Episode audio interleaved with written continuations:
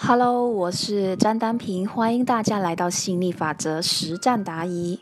我们这一期的主题是：感赏他人，谁是最大的受益者呢？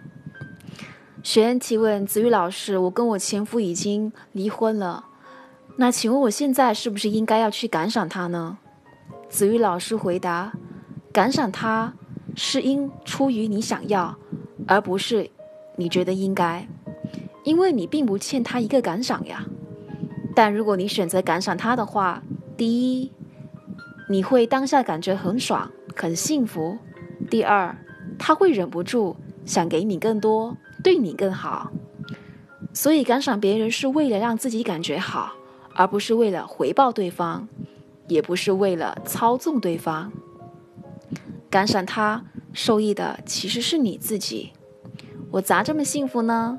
对方跟我离了，还对我这么好，看来我真的是一个值得被爱的人呀。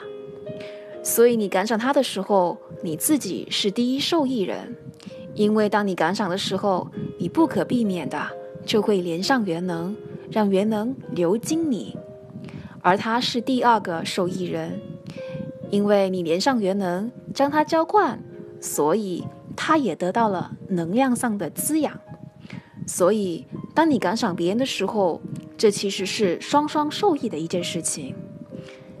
一般正常人对前夫的反应是恨，但是我们要成为魔法师，就是要不当正常人，因为恨吸引恨，而爱吸引爱。亲爱的伙伴们。我们这一期的分享就先到这里了。如果你在实践心理法则的过程当中遇到了这个问题，那欢迎你加入我们一起修炼心想事成的魔力。